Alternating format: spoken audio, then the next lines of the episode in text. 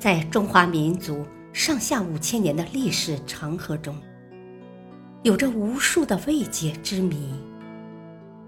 翻开这一章，一系列迷失的历史秘闻将一一展现在您的面前，带着您一起去探索这些历史未解之谜，寻找尘封在书卷中的历史故事。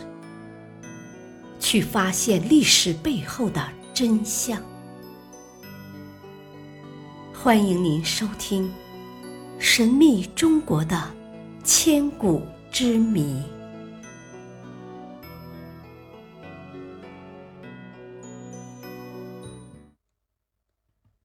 第三章：迷失的历史秘闻。皇帝是人还是神？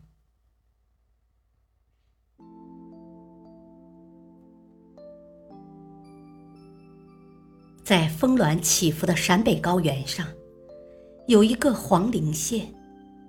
其县城北部有一座山，名为乔山。山上古柏成林，郁郁葱葱。乔山顶上有一座高大的陵墓，这就是传说中的中华民族的祖先。皇帝的墓，人们称其为皇帝陵。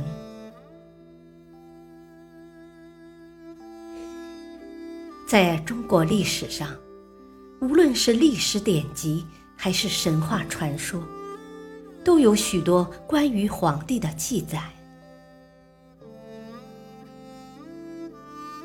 他的名声最响，被视为。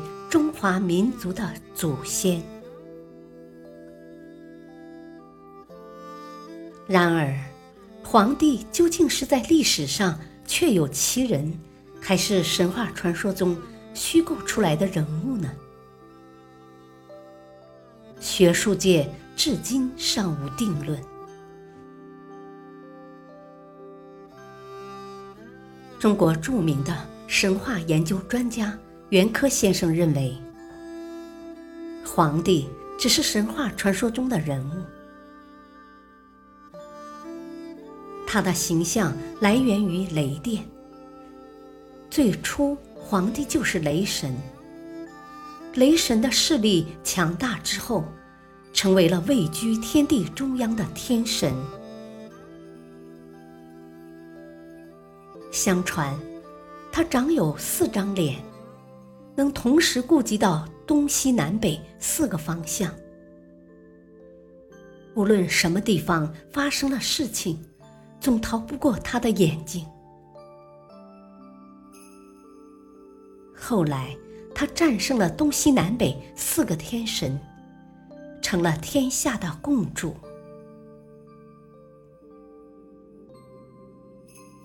另一位专家屈臣则认为。皇帝是历史上确确实实存在过的历史人物，应该是原始社会末期的一位部落联盟首领。据《史记·武帝本纪》记载，皇帝者，少典之子，姓公孙，名轩辕，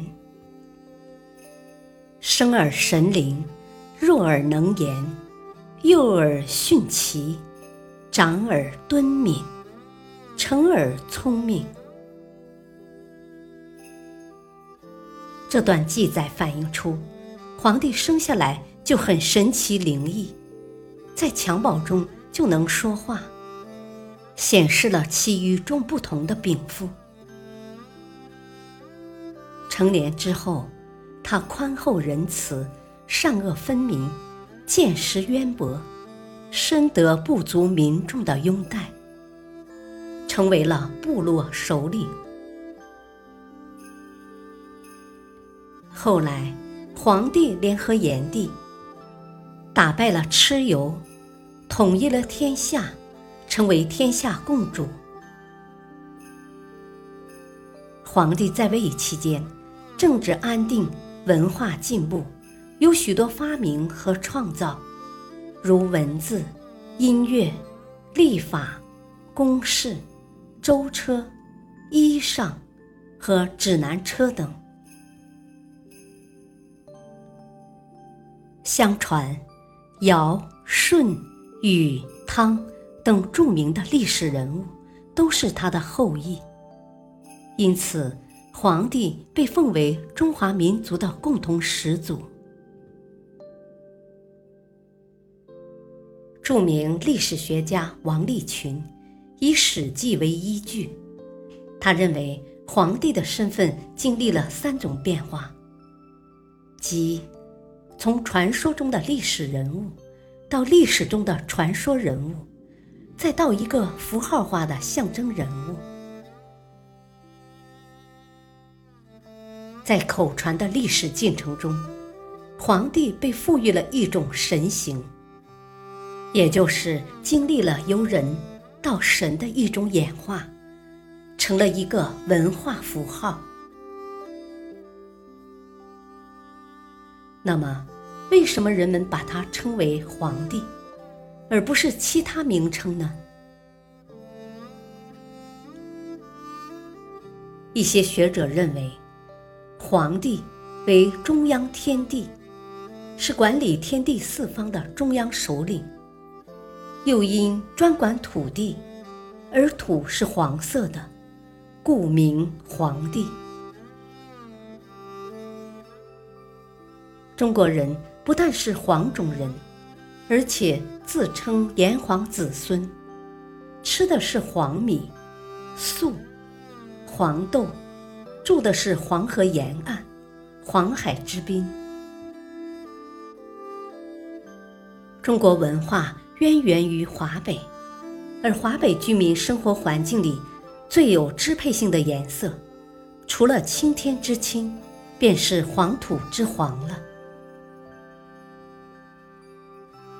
由此，当代学者多主张“黄帝”即黄帝，大地的地。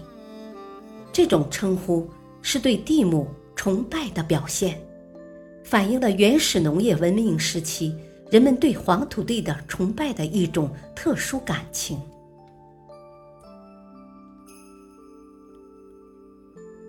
黄帝究竟是人还是神？后人为何称其为皇帝？此外，还有皇帝的身世之谜、死因之谜、陵寝之谜、功绩之谜。关于皇帝，有着许许多多的未解之谜，等待着人们继续探究下去。